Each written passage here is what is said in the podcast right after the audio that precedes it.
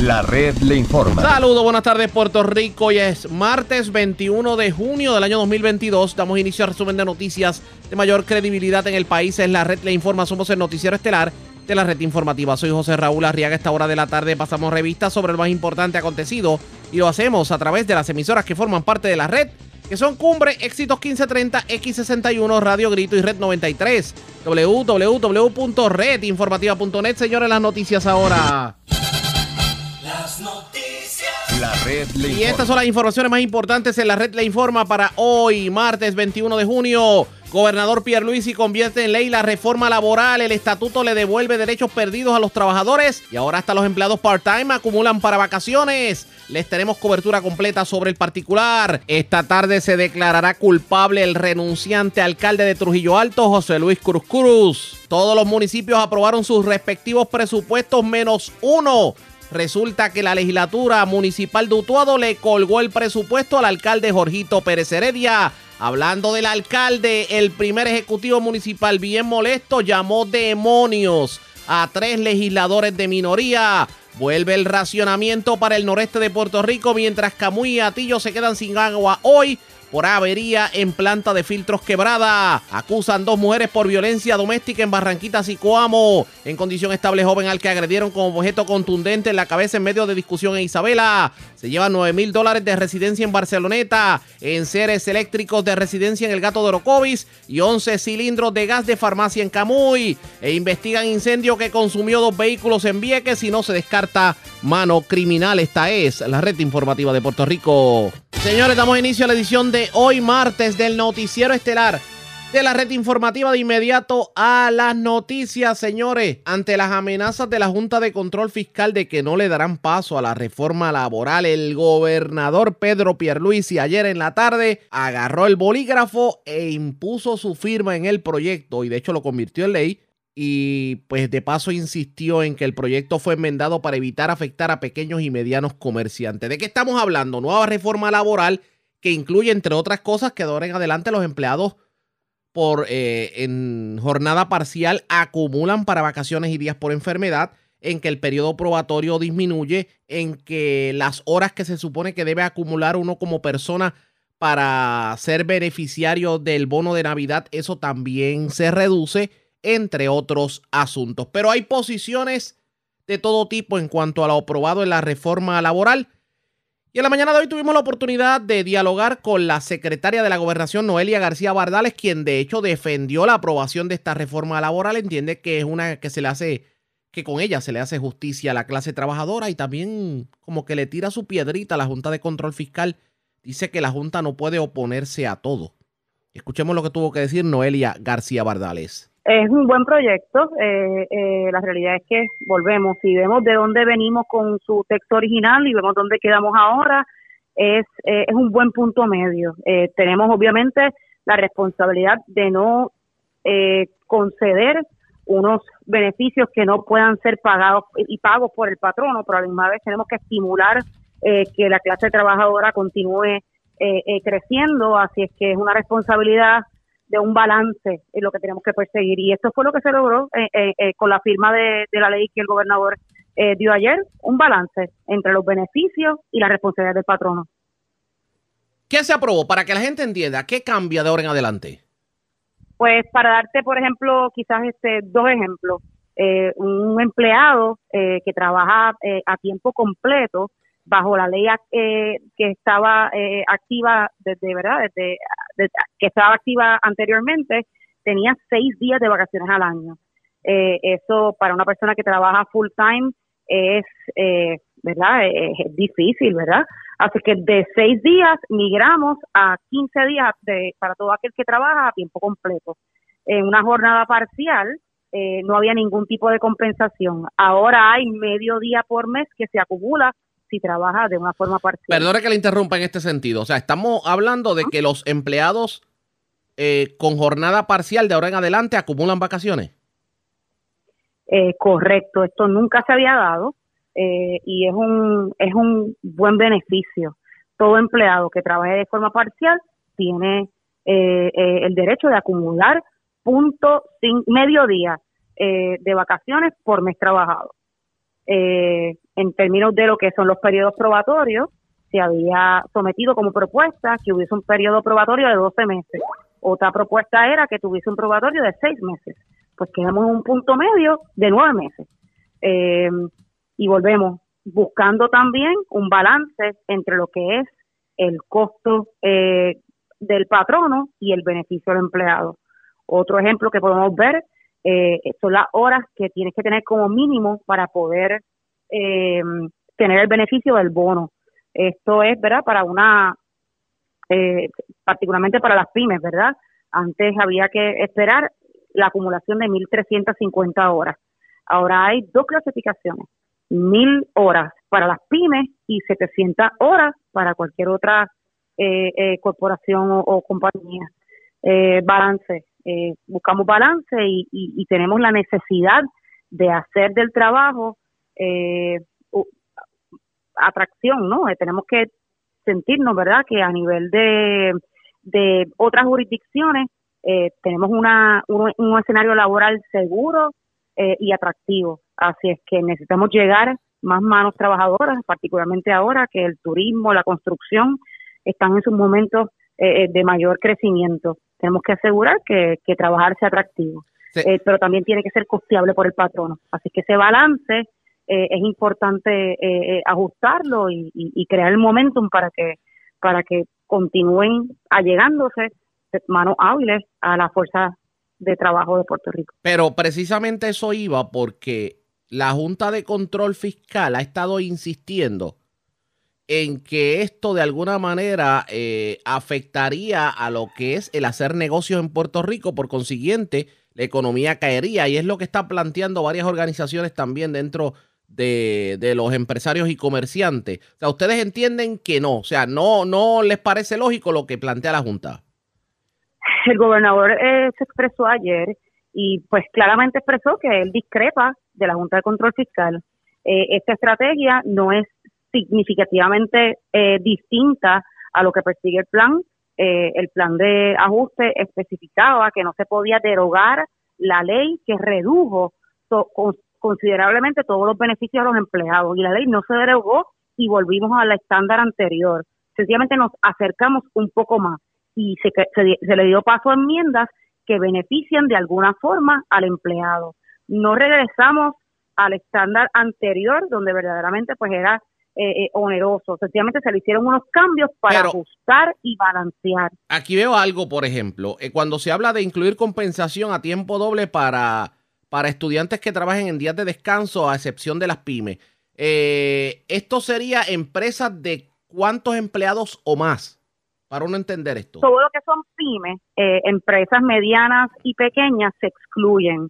Eh, la legislación, volvemos, no necesariamente recoge eh, absolutamente todas las recomendaciones que, se hicieron durante el trámite legislativo. La compensación doble no era necesariamente una de las variables que perseguíamos, pero se redujo y, no es aplicable a empresas medianas y pequeñas. Y, y esto es lo importante. Tenemos que ser, tenemos que hacer un balance para que también haya espacio para que el patrón y la empresa crezca. Eh, sí es cierto que tenemos que atraer más manos eh, a la fuerza laboral y, se ha podido evidenciar que lo que quiera que ha estado haciendo el gobierno ha estado funcionando en, colaboración con la empresa privada. Estamos de acuerdo, secretaria, pero... Definitivo, pero secretaria, los cambios que se hicieron a, la, a, la, a, a lo que son las leyes laborales, se hicieron en el pasado socolor de que iba a aumentar el reclutamiento de empleados en las empresas, de que iba a cambiar la cosa para el empleado, de que las empresas medianas, pequeñas y grandes se iban de alguna manera a fortalecer. Y fue, y fue eh, tan negativo el efecto que ustedes están aprobando en el día de hoy algo que revierte muchas cosas que se aprobaron. Por lo tanto, ustedes están reconociendo que en el pasado se cometió un error. La realidad es que en el momento en el que esto se hizo, la economía de Puerto Rico estaba en, un momento eh, eh, de peligro y de estrechez. Llevamos 15 meses de progreso continuo. En el momento en que podemos de facto proyectar y, garantizar que la economía va en pleno desarrollo, también es momento para identificar cómo atrae, atraemos más personas al, al escenario laboral y cómo nos aseguramos que los empleados que ya son parte de ese escenario laboral tengan beneficios que los ayuden con su productividad y con un escenario eh, mejor, ¿verdad? Y que el progreso también les llegue a eh, eh, esos espacios. de la misma forma que hay variables externas que no controlamos, como la inflación, tienen que haber unos beneficios que sí lleguemos a, a, nuestra fuerza laboral y que amortigüe de alguna forma escenarios, ¿verdad?, económicos difíciles. Puerto Rico está progresando y el progreso también tiene que llegar a, a la fuerza laboral. ¿Qué le dijo, qué le dice el sector económico sobre lo que se aprobó? O sea, ¿cómo quedó la opinión en la calle? Eh, volvemos. Tenemos siempre dos caras. Eh, eh, el patrono y tenemos al empleado. el empleado hubiese querido mucho más beneficios. El patrono hubiese querido quizás mantenernos como estamos. Y llegamos a un punto medio. Un punto medio donde aseguramos que no haya crisis. Un punto medio donde ah, perseguimos justicia y balance eh, siempre hay quienes hubiesen querido muchos más beneficios y siempre hay quienes hubiesen querido que no integramos ninguno. Eh, lo importante es que esto se da en un momento donde Puerto Rico progresa y que tenemos que apostar a que nos va a seguir yendo mejor. Así es que eh, la firma de esta ley eh, se hace también con la esperanza y con la certeza de que vamos a continuar progresando todas las variables que tenemos de frente prometen progreso. Eh, inclusive eh, ante ante cambios inesperados como la inflación, como el, el, aumento del cambio eh, del costo de combustible, el gobierno también está siendo agresivo y está pensando fuera de la caja y está buscando formas y maneras de que no solamente aseguremos progreso a mediano y a largo término, sino que inmediatamente podamos atender variables que no están en nuestro control, como lo del combustible. Secretaria. Están identificando fondos para amortiguar eh, e-, esos cambios. Eh, secretaria, ¿cuántos días le... Secretaria, ¿cuántos días le damos esta, a esta buena noticia? Y le, y le digo esto porque apuesto lo que sea que la Junta de Control Fiscal va a impugnar en los tribunales esta ley recién aprobada. El gobernador no está de acuerdo con la posición de la Junta. Esto no es sustancialmente distinto al plan fiscal. Eh, y sobre todas las cosas, la contestación de la Junta no puede ser que no a todo. Así es que hay una buena base, eh, eh, no solamente de lógica, sino financiera, que básicamente apoya la línea del gobernador y esperamos que, que la consideración de la Junta y si llegase al tribunal sea la correcta. Secretaria, hay otros estatutos que el gobernador entiende que se deben aprobar y, obviamente la administración de turno. Y hay uno, por ejemplo, que es el que mitigaría de alguna forma el aumento que viene de la energía eléctrica. De hecho, el gobernador lo mencionó en su mensaje ayer en la tarde, que es esta medida que de alguna manera transfiere fondos del Fondo del Seguro del Estado para mitigar el aumento en la energía eléctrica. ¿Usted también hace el llamado para que la legislatura lo pruebe? Tenemos que pensar fuera de la caja para atender las variables que de las cuales no tenemos control, como la inflación, por ejemplo, y en este caso el aumento de el costo por combustible. El proyecto de la Cámara 1387 básicamente identifica unos gastos y unos sobrantes, unos sobrantes eh, operacionales del Fondo del Seguro del Estado y los coloca en donde mejor le sirven al pueblo de Puerto Rico, que es para amortiguar el costo de combustible. Son 145 millones para energía eléctrica, para que pueda eh, eh, de alguna forma reducir ese, ese, ese aumento en el costo y 20 millones para la AAA, eh, que básicamente eliminaría el por ciento que se iba a tener que aumentar en la factura eh, relacionado al ajuste por el aumento en el combustible, por sus operaciones de energía. Eh, así es que volvemos, el dinero se pone en donde mayor beneficio le traiga el ciudadano. Y en este momento, el ciudadano necesita un alivio en su bolsillo por el costo de combustible y que se traduce en energía y en agua. Así es que el gobierno tiene que ser agresivo y el gobierno tiene que ser puntual en identificar estas estrategias. En este momento hay consenso, así que aprovechemos que todos estamos en la misma página para lograr que este alivio se dé y que se dé rápido. Secretaria, usted en medio de la entrevista me plantea que los pasados 15 meses la economía ha estado más bollante. Obviamente muchas personas pueden coincidir con usted y sobre todo en los momentos en donde la economía se levantó de manera artificial con los fondos federales, pero ahora tenemos una situación que es la que tiene que ver con la inflación. Eh, ese panorama que estamos viendo en Puerto Rico, ¿usted cree que se va a mantener? Miren, eh, sí es cierto que hay una inyección de fondos federales eh, que no es, eh, no es, no va a ser constante, pero va a durar por lo menos por 10 años. Hay 80 billones de dólares que van a estar estando, que van a ser inyectados a la economía de Puerto Rico de una forma eh, eh, se pudiera llamar artificial, pero la realidad es que no va a ser continua. Eh, eh, va a durar solamente aproximadamente 10 años en lo que en lo que se hace la reconstrucción.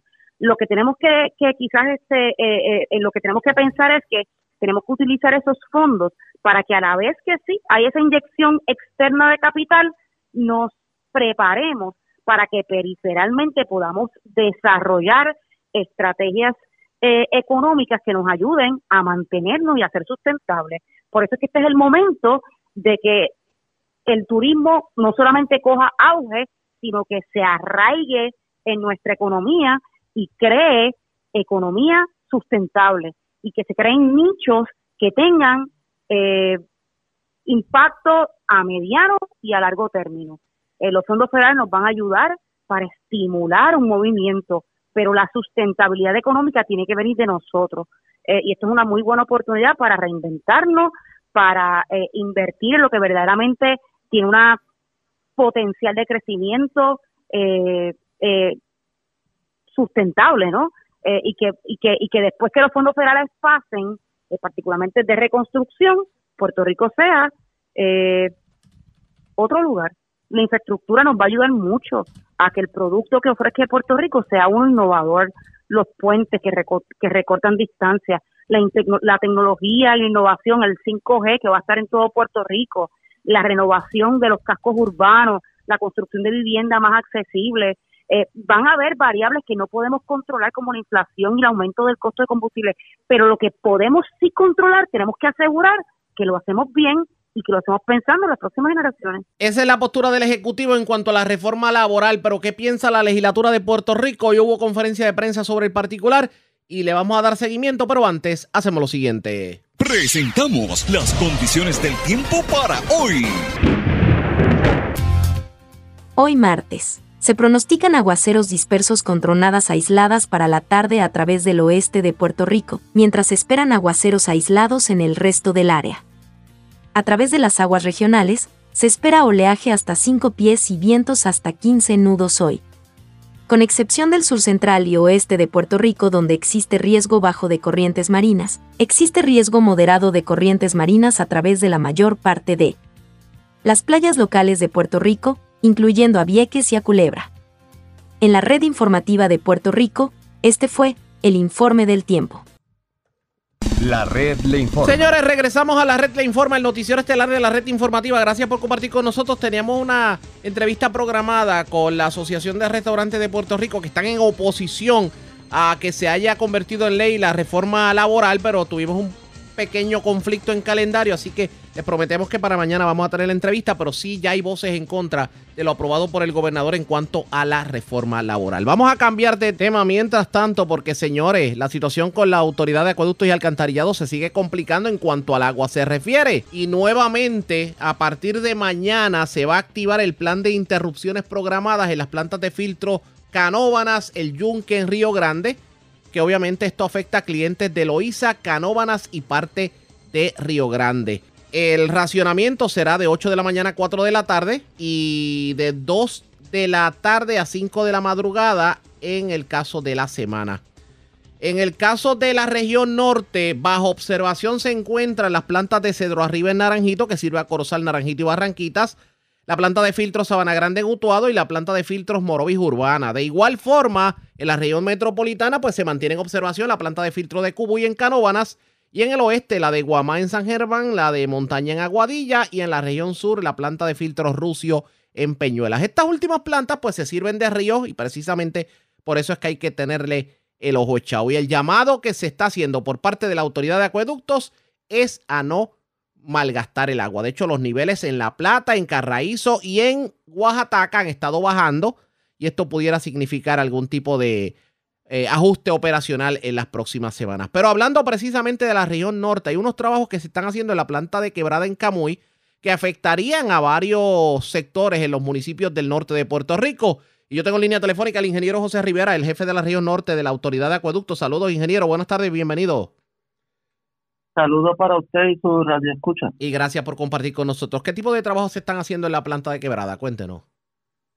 Sí, pues actualmente, ¿verdad? Comenzando esta madrugada, nosotros detuvimos eh, los bombeos de agua cruda y distribución de la planta, ya que tuvimos que vaciar el tanque de distribución para hacer unos trabajos programados, dado el proyecto que tenemos allí de 2.7 millones de dólares de inversión para mejorar nuestro sistema de, de agua, tanto de filtración como la distribución. Ese, ese trabajo consiste en impactar uno de los tanques para que luego, ¿verdad? Comenzamos a, termine ese tanque sus trabajos que van a final de julio, el Departamento de Salud nos pueda dejar operar ese tanque y darle un poco más de estabilidad a la planta, lo que es el proyecto que se espera que finalice a finales de noviembre, principios de diciembre. Pero ahora mismo, por ejemplo, en estos días, ¿cómo se vería afectado el servicio para estos residentes?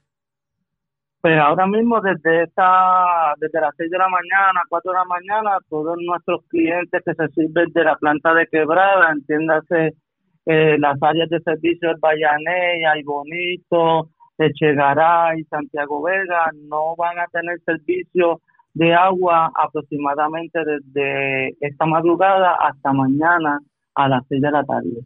Ahora mismo los proyectos están en itinerario, este, no se nos ha complicado nada con los trabajos, este, si todos de surgir bien con los trabajos y el programa, nosotros comenzaríamos la filtración cerca de las 8 de la noche de hoy para levantar el nivel de tanque de distribución y comenzar la distribución paulatinamente mañana durante el día, en horas de la noche, esperemos se proyecta de que nuestros clientes, el 85, 90% de nuestros clientes tengan servicio.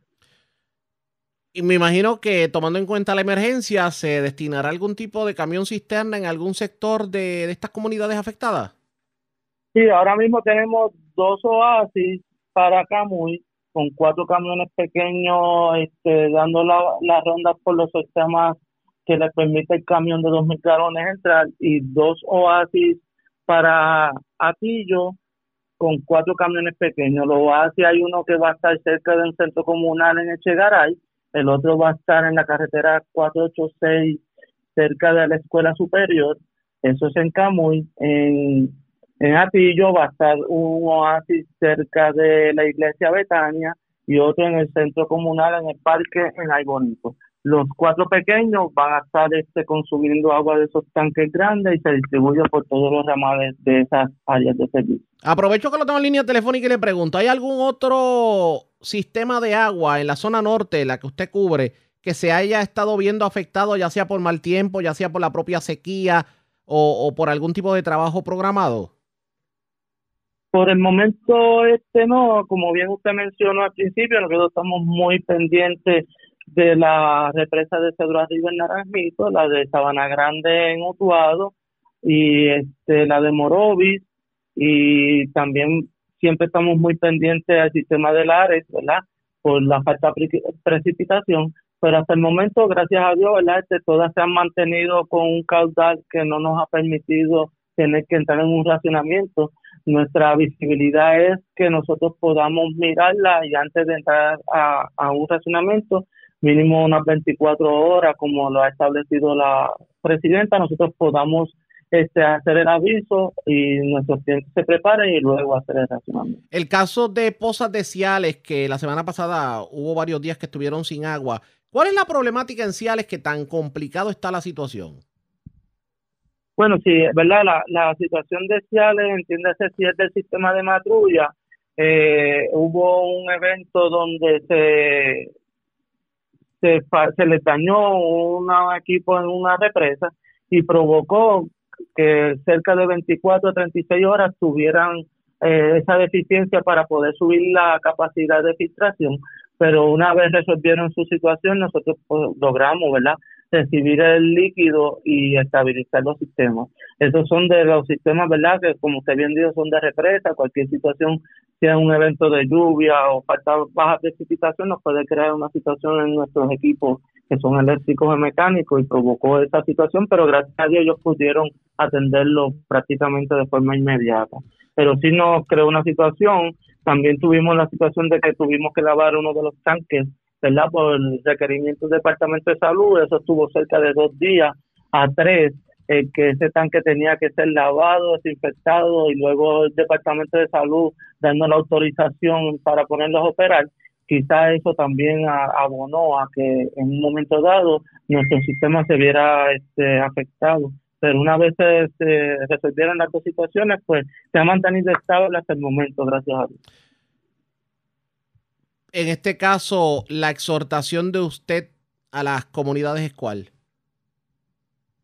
En estos casos, ¿verdad? Es que el uso prudente del servicio de agua potable, ¿verdad? Eh, que se use prácticamente para las necesidades que normalmente tenemos, no para las extraordinarias de lavada de carro. Nuestro personal estamos tratando de atender todas las situaciones que se nos identifican para también hacer la parte de nuestra agencia, ¿verdad? Para mantener el servicio lo más estable posible, pero la aceptación a nuestros clientes es que el uso prudente del servicio de agua para las necesidades básicas, más allá de, de no lavar carros ni barrer con una manguera, la que nos pone en una situación con baja precipitación donde provocaría un racionamiento. Esa es nuestra exhortación. ¿Las lluvias de los pasados días contribuyeron en algo, ayudaron en algo a los sistemas de la zona?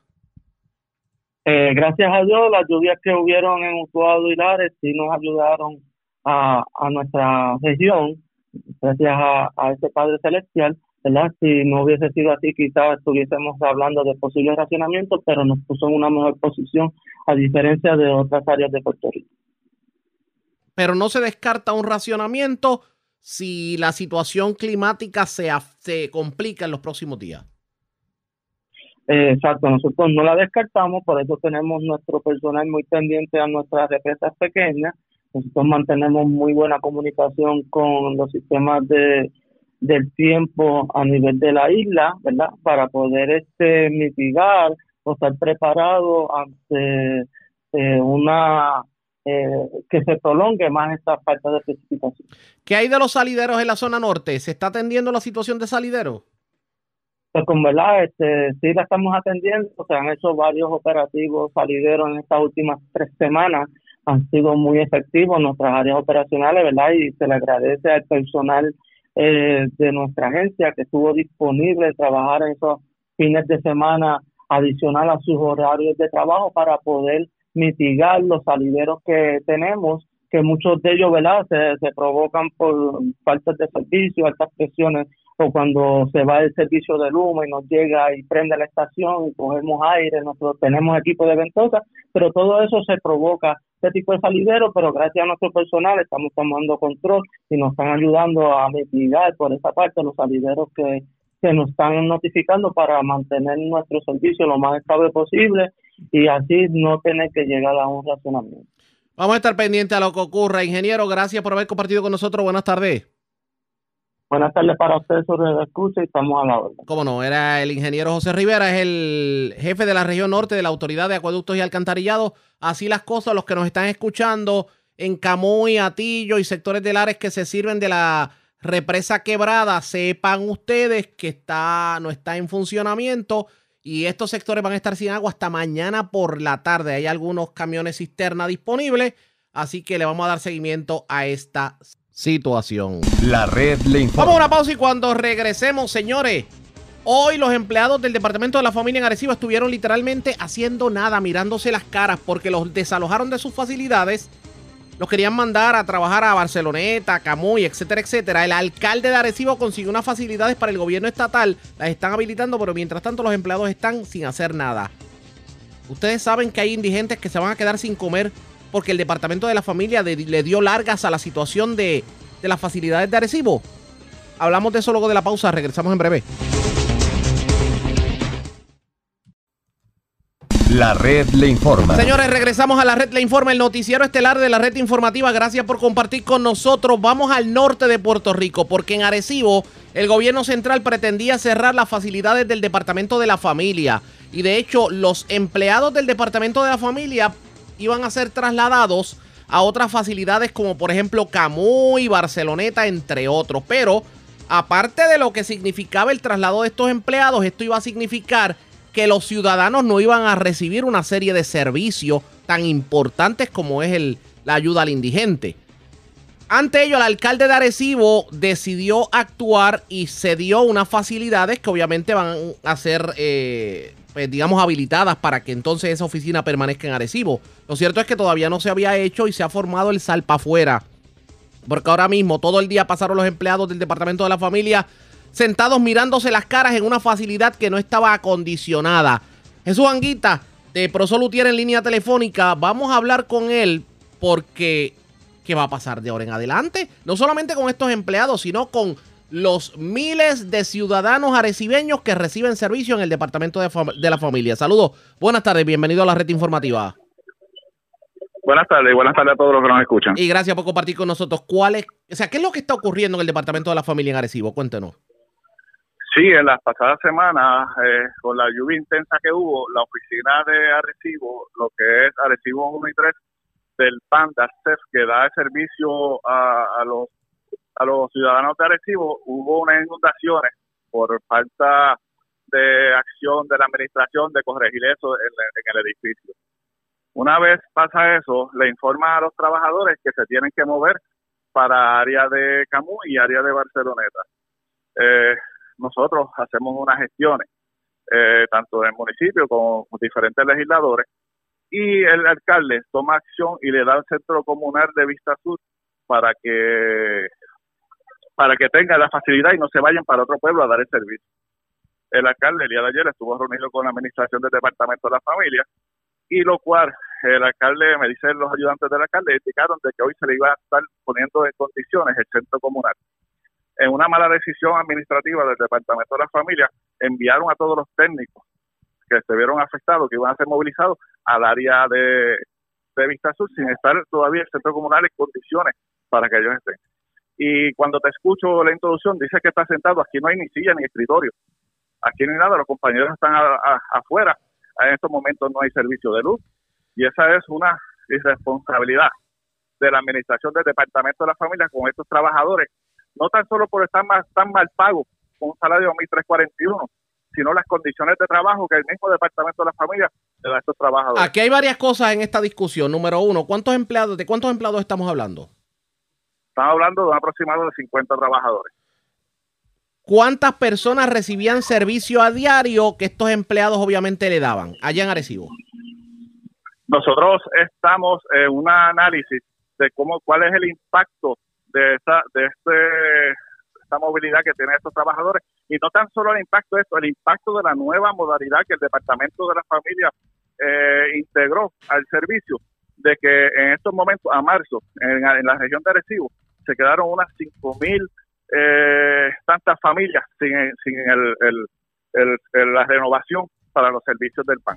Estas familias son de, de escasos recursos, estas familias no tienen acceso a la, acceso a la tecnología. Usted me está diciendo a mí, no usted me está diciendo a mí que hay personas que inclusive se pudieran quedar sin comer simplemente porque el departamento de la familia no actuó a tiempo con una facilidad. con, un- con un programa que el Departamento de la Familia adquirió, puso en, en, en- en viabilidad, que las reclamaciones tienen que hacerse por Internet y las solicitudes tienen que hacerse por Internet. Pero esto de las solicitudes por internet, que, que aquí no se está discriminando contra las personas de la tercera edad que no, que no tienen conocimiento de, de computadora, además de que, de que seamos realistas, ese sistema que implementaron para la renovación es dificilísimo, inclusive para los que saben de computadora. Nosotros, desde, el desde cuando implementaron el, el sistema, nosotros estamos denunciando que este sistema deja fuera a, a miles y miles de personas que cubren el servicio del Departamento de la Familia. En este momento tan necesitado con la inflación que hay en Puerto Rico, con el alza del gasto de combustible, que eso, el efecto dominó que sube los alimentos, el Departamento de la Familia en este momento está haciendo esa, esa atrocidad. para ponerle un término. Y, a- y esto, ¿y ustedes llevan en este trajín desde cuándo? Nosotros venimos denunciando esto desde el año pasado, que el sistema eh, no está afinado, el sistema no está acorde con la necesidad de- del pueblo de Puerto Rico y ese es- ha sido el problema, lo hemos denunciado. Ellos han dicho que eso no es verdad, pero el tiempo nos ha dado la razón. Oiga, eso en cuanto al sistema se refiere, pero en cuanto a las facilidades, la crisis en las facilidades allá en Arecibo, eh, ¿ustedes llevan cuántos días sin poder trabajar en estas facilidades? Eso fue desde el lunes o martes de la semana pasada y desde ese día no se le está dando servicio a, Y las personas que llegaban, y las personas que llegaban al departamento de la familia, ¿qué, qué pasaba con ellos? ¿Qué se les decía? que hicieran la reclamación por internet. Eso era todo. Eso era todo. ¿Y qué les decían esas personas? ¿Cómo reaccionaban? ¿Qué Me les- molesta. Reaccionaban molesta. Molesta porque le, le notificaran que los servicios después de cierto día tenían que irlos a buscar en Barceloneta o en Camuy. Lo cual, eh, eso es inaceptable. Y muchas personas obviamente no pueden llegar a ninguno de los puntos. No tanto eso, los trabajadores tienen un gasto adicional de gasolina, como está ahora mismo el precio de la gasolina, en llegar a esos, a esos lugares. Y eso fue lo que en conversaciones con el alcalde de Arecibo, pues se pudo se pudo corregir. ¿Cuándo estarían, Pero- ¿cuándo estarían disponibles estas facilidades por parte del municipio de Arecibo?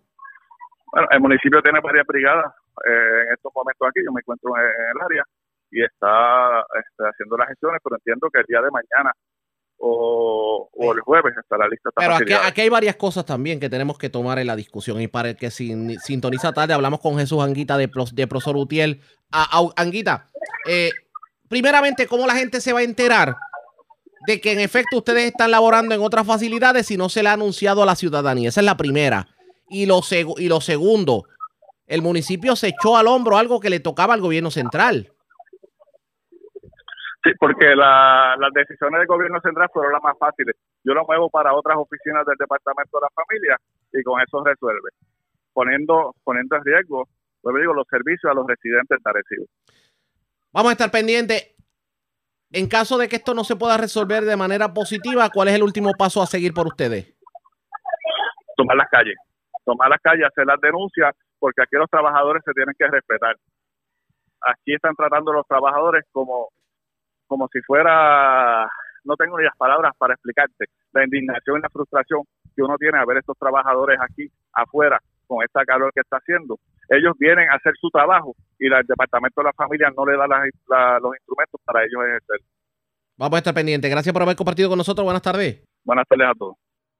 Jesús Anguita, portavoz de Prosol Utier en el Departamento de la Familia. Lo cierto es que estos empleados estuvieron todo el día literalmente mirándose las caras sin hacer nada en unas facilidades que no estaban habilitadas. Y ellos condenan el que el gobierno central, y en este caso el Departamento de la Familia, pues no haya tomado cartas en el asunto como debiera. De hecho, ellos van a tener una facilidad porque el alcalde de Arecibo literalmente se las está cediendo. Pero ¿cuántas personas pudieran en estos momentos haberse quedado sin recibir sus servicios, sin renovar su, eh, su plan de asistencia nutricional? ¿O cuántas personas se pudieran quedar sin comer por dejadez del propio departamento de la familia? Nosotros le vamos a estar dando seguimiento, ustedes pendientes a la red informativa. Mientras cambiamos de tema porque a eso de las 4 de la tarde se va a llevar a cabo una vista en el Tribunal Federal, una vista eh, a través de videoconferencia en la sala de la juez Silvia Carreño Colen, donde escuche bien, el renunciante alcalde de Trujillo Alto, José Luis Cruz Cruz,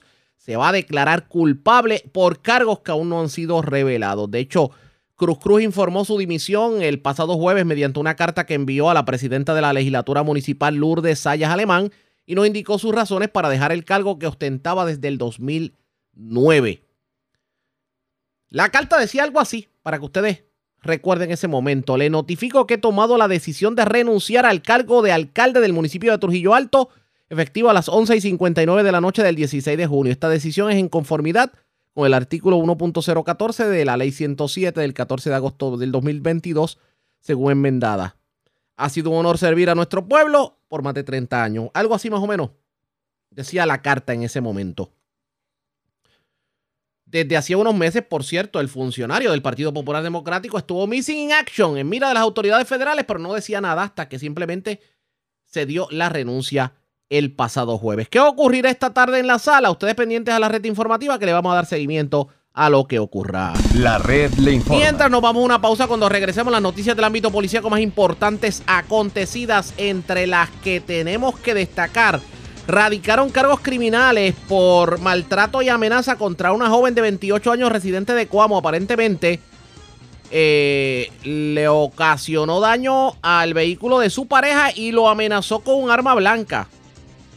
También se reportó otro incidente de agresión, específicamente en Mantilla, en Arenales de Isabel. Aparentemente un joven de 21 años estaba allí y en medio de una disputa se formó la segunda del noveno, como dice el refrán. También una persona fue encontrada muerta en el residencial en El Taíno en Santa Isabel. Y, señores, continuó los escalamientos en el centro de la isla. Esta vez se metieron una residencia en el barrio Gato de y se llevaron televisores y equipos de música. Eso y más en esta edición de hoy, martes, del Noticiero Estelar de la Red Informativa. La pausa, regresamos.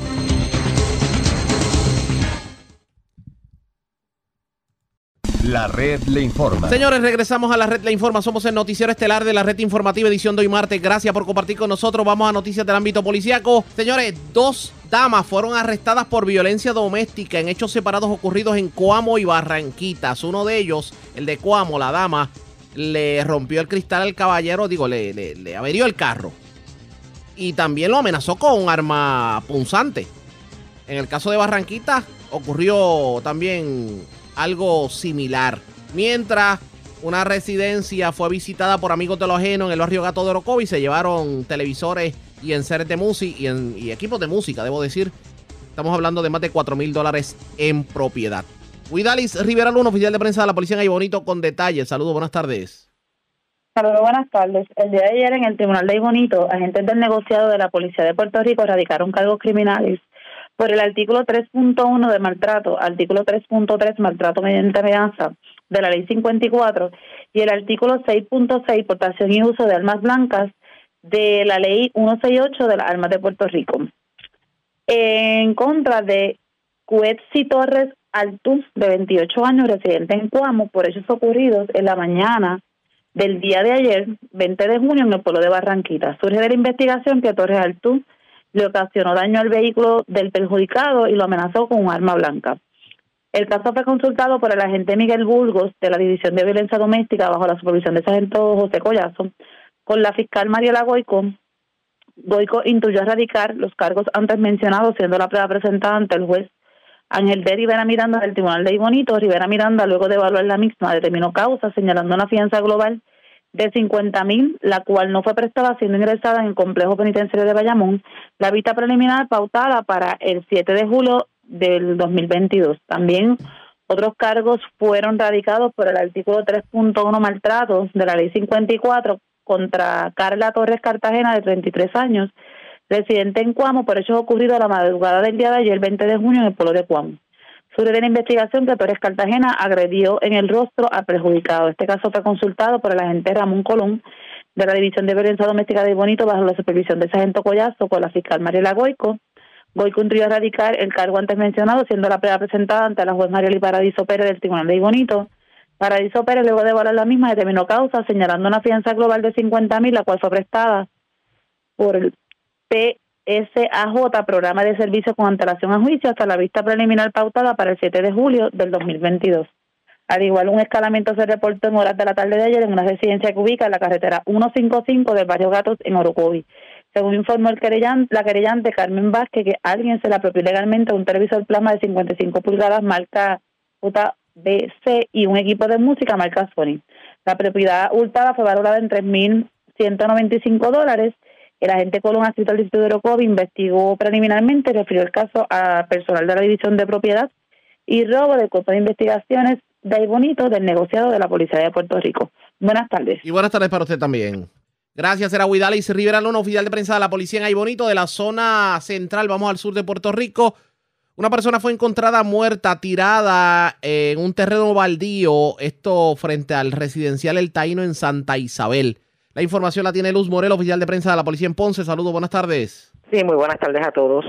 a eso de las 2 y 4 de la tarde de ayer, 20 de junio, eh, fue informado sobre una persona tirada en un en un solar eh, baldío, un terreno baldío. Esto ubicado en la carretera 153 frente al residencial El Taíno en el municipio de Santa Isabel, donde inicialmente se había informado que fue recibida una llamada anónima al precinto del distrito de Santa Isabel e indicaron de persona tirada en terreno. Patrulleros eh, se personaron al lugar donde fue encontrado el cuerpo de un hombre. Paramédicos de emergencias médicas determinaron ausencia de signos vitales. El hombre fue identificado en el lugar por un familiar, quien indicó que este se llamaba Nelson Ortiz Saldaña, de 53 años. Al momento del hallazgo no fueron encontrados signos de violencia. Al lugar se personaron los agentes Joseph Rodríguez de la División de Homicidios y José Manuel de Servicios Técnicos, quienes hicieron cargo de la investigación. La fiscal Fabiola Rivera, la BOI del Tribunal de Ponce, expidió boleta y ordenó el traslado del cuerpo al Instituto de Ciencias Forenses para fines de autopsia. Eso es lo que tenemos hasta el momento. Gracias por la información. Buenas tardes. Muy buenas tardes a todos.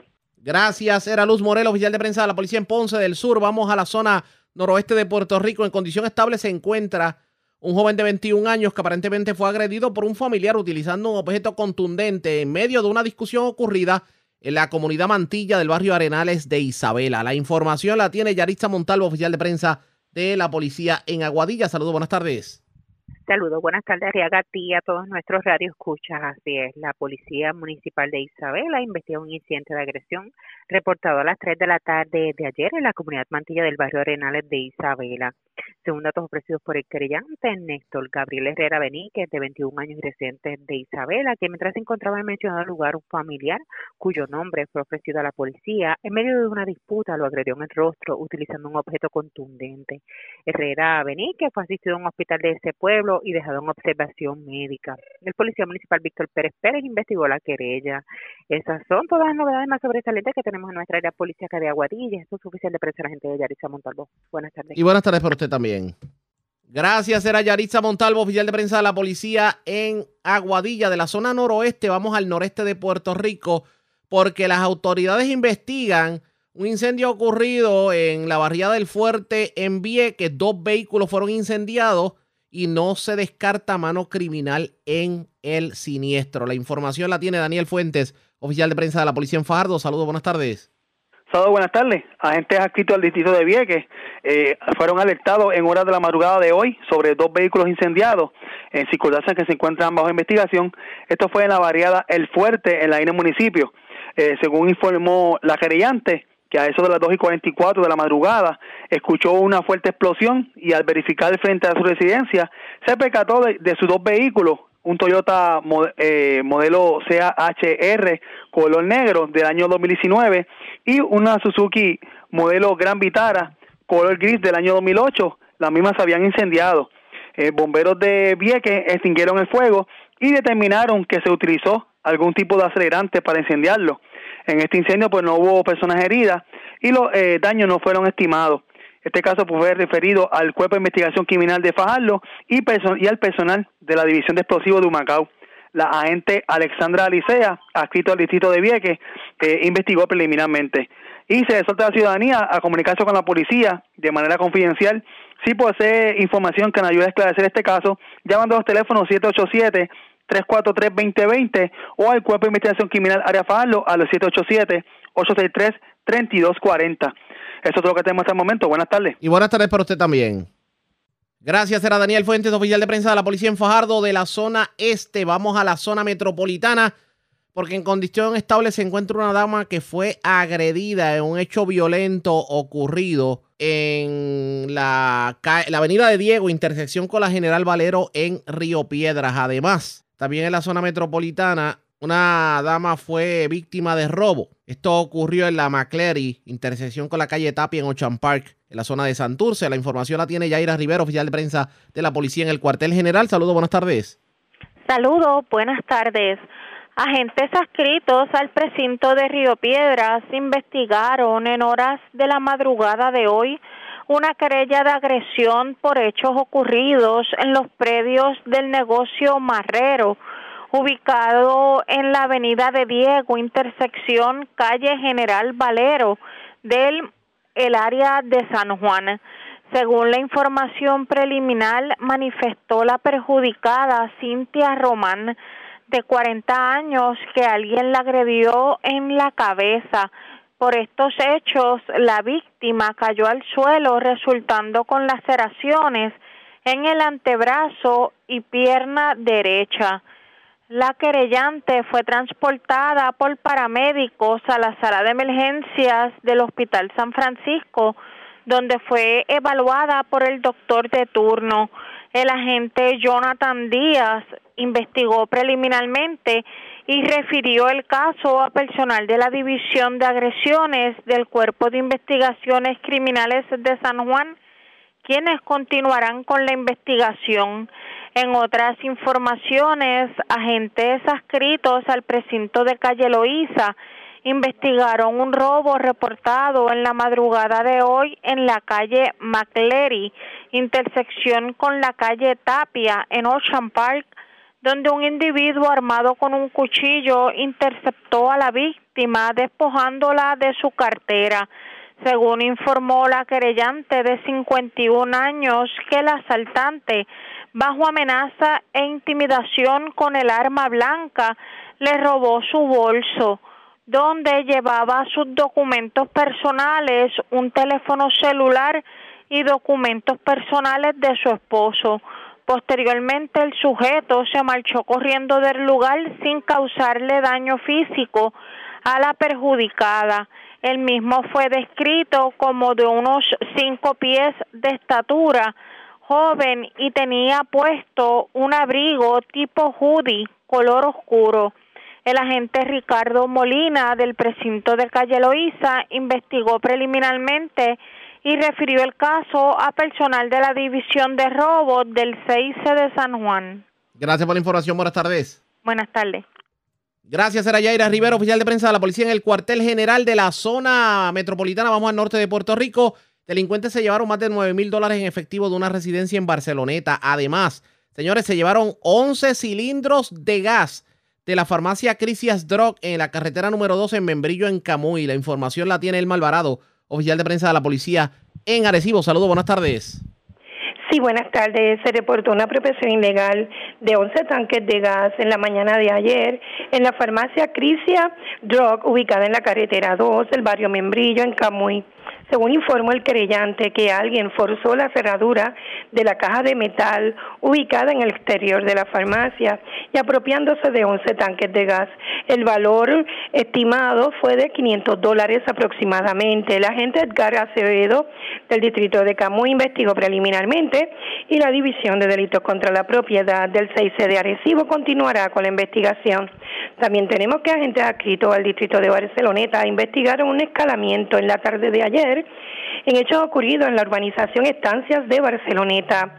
Según informó el creyente que alguien forzó una ventana de aluminio, logrando acceso al interior de la residencia y del cuarto, de del cuarto dormitorio se apropiaron de 9.400 dólares en efectivo. El agente José Torres Serrano, adscrito al distrito de Barceloneta, investigó preliminarmente y los agentes de la División de Delitos contra la Propiedad del 6 de Arecibo continuarán con la investigación, siempre exhortando a la ciudadanía a comunicarse de manera confidencial si conoce de la comisión de algún delito al 787-343-2020. Eso es todo lo que tenemos por el momento. Que tengan todos buenas tardes. Y buenas tardes para usted también. Era Elma Alvarado, oficial de prensa de la policía en Arecibo. Más noticias del ámbito policial con nuestra segunda hora de programación. Por esta hora de la tarde hacemos lo siguiente. La red le informa. Tomamos una pausa, identificamos nuestra cadena de emisoras en todo Puerto Rico y cuando regresemos, señores, en Puerto Rico, las legislaturas municipales aprobaron el presupuesto del el grueso de los alcaldes menos de uno. La legislatura municipal de Utuado le guindó el presupuesto al alcalde Jorgito Pérez Heredia. Hablamos de eso luego de la pausa. Regresamos en breve en esta edición de hoy martes del Noticiero Estelar de la Red Informativa.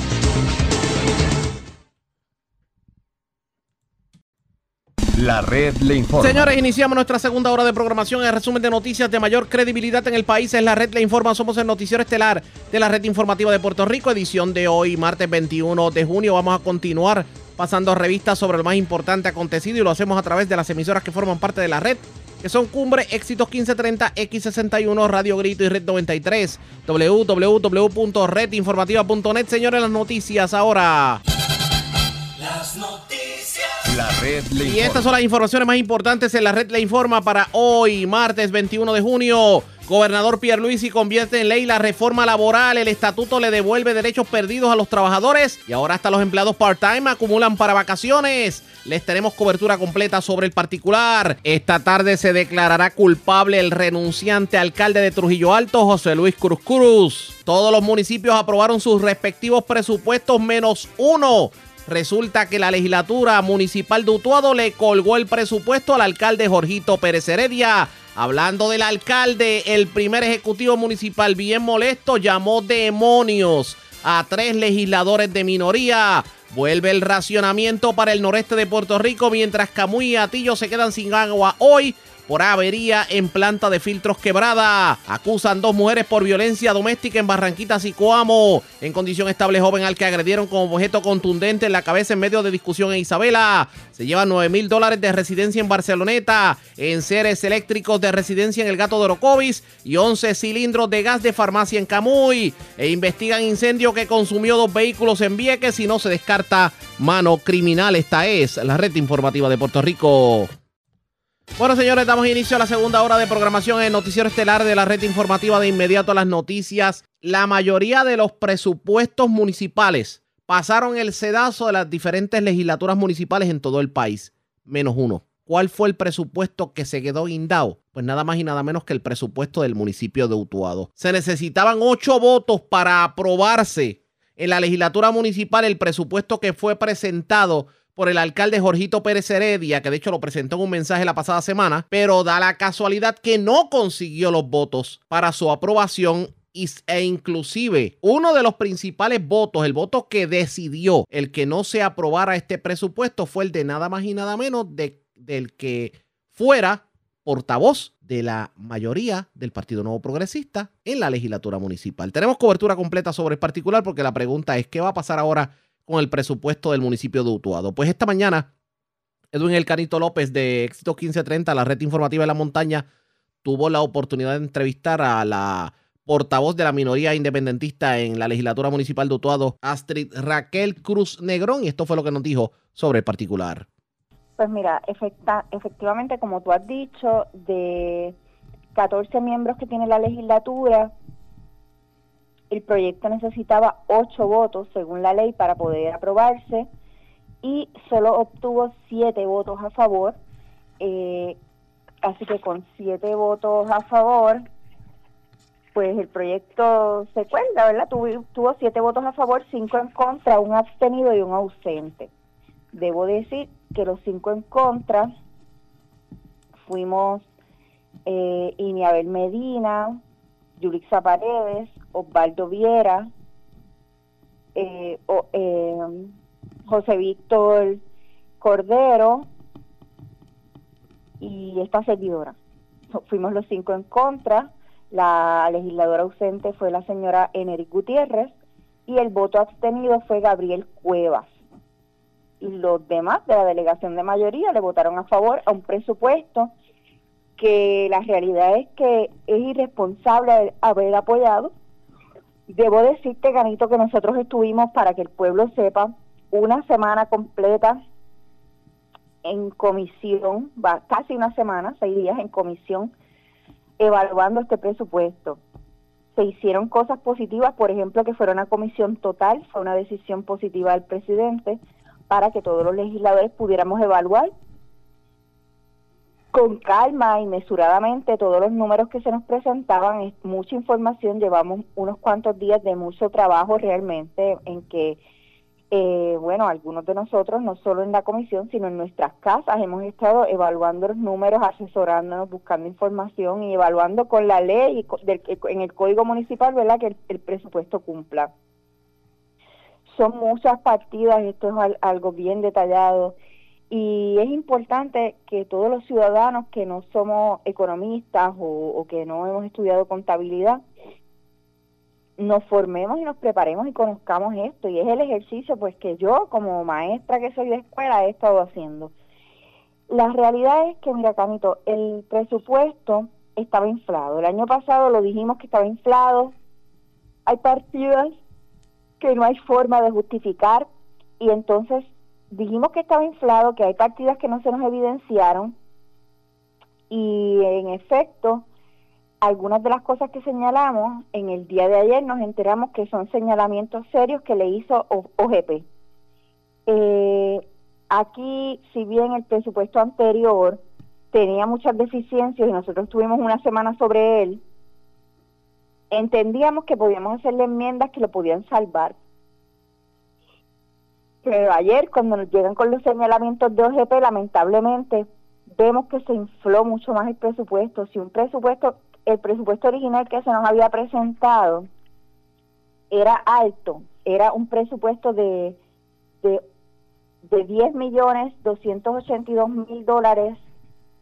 Ayer se nos presenta en dos horas, para ser aprobado en dos horas, un presupuesto más alto todavía de 11 millones y pico porque sencillamente OGP le, indica al municipio no presupuestaste un déficit de la auditoría externa anterior, no presupuestaste X, Y y, y, tal partida. Y es, esta gente lo que hace, la administración municipal, es que si tiene que aumentar las partidas de gastos y compromisos, pues ok, las aumento, pero asimismo voy a aumentar entonces los ingresos sin evidencia ni, justificación. A cada gasto que, me exijan aumentar, pues yo aumento los ingresos también artificialmente. Y así de tranquilo nos lo dice el director de finanzas y nos dice, es que tengo que balancearlo. Y pasmosamente, de verdad, yo no lo podía creer eh, es un nuevo presupuesto que se nos está presentando para aprobarlo en dos horas en el día de ayer, porque hay que decir que tuvimos una semana sobre otros números, sobre otro presupuesto. Y nosotros teníamos enmiendas para mejorar ese presupuesto, pero en eh, ayer cuando llegamos para trabajar sobre eso, nos presentan otro presupuesto nuevo. Las enmiendas que teníamos era para lo, el presupuesto que habíamos estado trabajando previo. Entonces ya con un total diferente, las enmiendas que tenemos preparadas, que hemos hecho estudiando con calma, no aplican. Y entonces hay que decir que este presupuesto de nuevo se, se incluye el pago de la basura de un préstamo, no de fondos recurrentes. En el presupuesto no está incluido el pago de la basura, cosas bien serias y peligrosas, ¿verdad? Porque sabemos los fondos de, equiparación del CRIM están incluidos. Hay otros fondos del, del CRIM que entendemos que se señala eh, por parte de OGP que están inflados y aquí atendiendo los reclamos de OGP, el director de finanzas lo único que hizo fue moverlos de partida y, y, y no disminuirlos cuando en la carta de OGP lo que le señala es que están inflados, no es que están en la partida equivocada. Eh, así por el estilo, debemos decir que el alcalde de 25 mil dólares que se adjudicó en el presupuesto pasado para darlo él en donativos, en este nuevo presupuesto que nos trae se adjudicó 99 mil dólares para darlos en donativos libremente, cuando el pueblo eh, más dinero está recibiendo, pero a la vez los municipios van a un momento de mayor crisis, pues el alcalde pretende darle prioridad a donativos y no a arreglar la infraestructura de este pueblo y las necesidades reales, ¿verdad?, que, que tiene nuestra gente y prepararnos para una emergencia. Un pueblo que tiene muchos vehículos que la ha comprado, pero una sola ambulancia funcionando y que por eso han habido heridos en accidentes que han tenido que esperar muchísimo tiempo en la escena. Así que vemos que las prioridades están realmente trastocadas, dislocadas nos apena muchísimo que la delegación de mayoría del PNP estuvo toda la semana interrogando, expresando que estaban en contra de las medidas que ha tomado el alcalde, de las decisiones económicas del alcalde. En esos interrogatorios pudimos constatar, para que el pueblo sepa, que hay funcionarios de gobierno que vienen con un destaque a trabajar al municipio con unos sueldos de cuatro mil, tres mil y pico, cuatro mil dólares, que por encima de eso el alcalde le está dando un diferencial regalado mensual de mil dólares, de 800, de 1500 y ese dinero no aparece en ninguna partida con claridad en el presupuesto, no se le había aprobado y se lo estuvo dando todo el año pasado ese diferencial a estos empleados escogidos de él políticamente. Y ante eso hay legisladores municipales que se expresaron en contra en cierta forma tímida, ¿verdad? O otros un poquito más efusivos en la comisión, pero pero ayer pretendieron votarle a favor. O sea, uno tiene que poner la acción donde pone la palabra. Y ante el descalabro que hemos visto, un presupuesto que el de hecho el sábado el distributivo de personal pudimos detectar porque nosotros desde el principio nos dimos a la tarea de exigir que se nos trajera la nómina completa con nombres y apellidos de los empleados, porque teníamos un distributivo bien general eh, y, y que no era claro. Y porque nos dimos a la tarea de seguir exigiendo, exigiendo información, entonces es que pudimos detectar, por ejemplo, 13 empleados duplicados, que se trataba de 200 y pico de mil dólares adicionales en el presupuesto y los pudimos eh, recortar, ¿verdad? Porque estaban duplicados los mismos empleados. Entonces, ahí hacer ese ajuste, que es mucho dinero, ese pequeño ajuste es mucho dinero.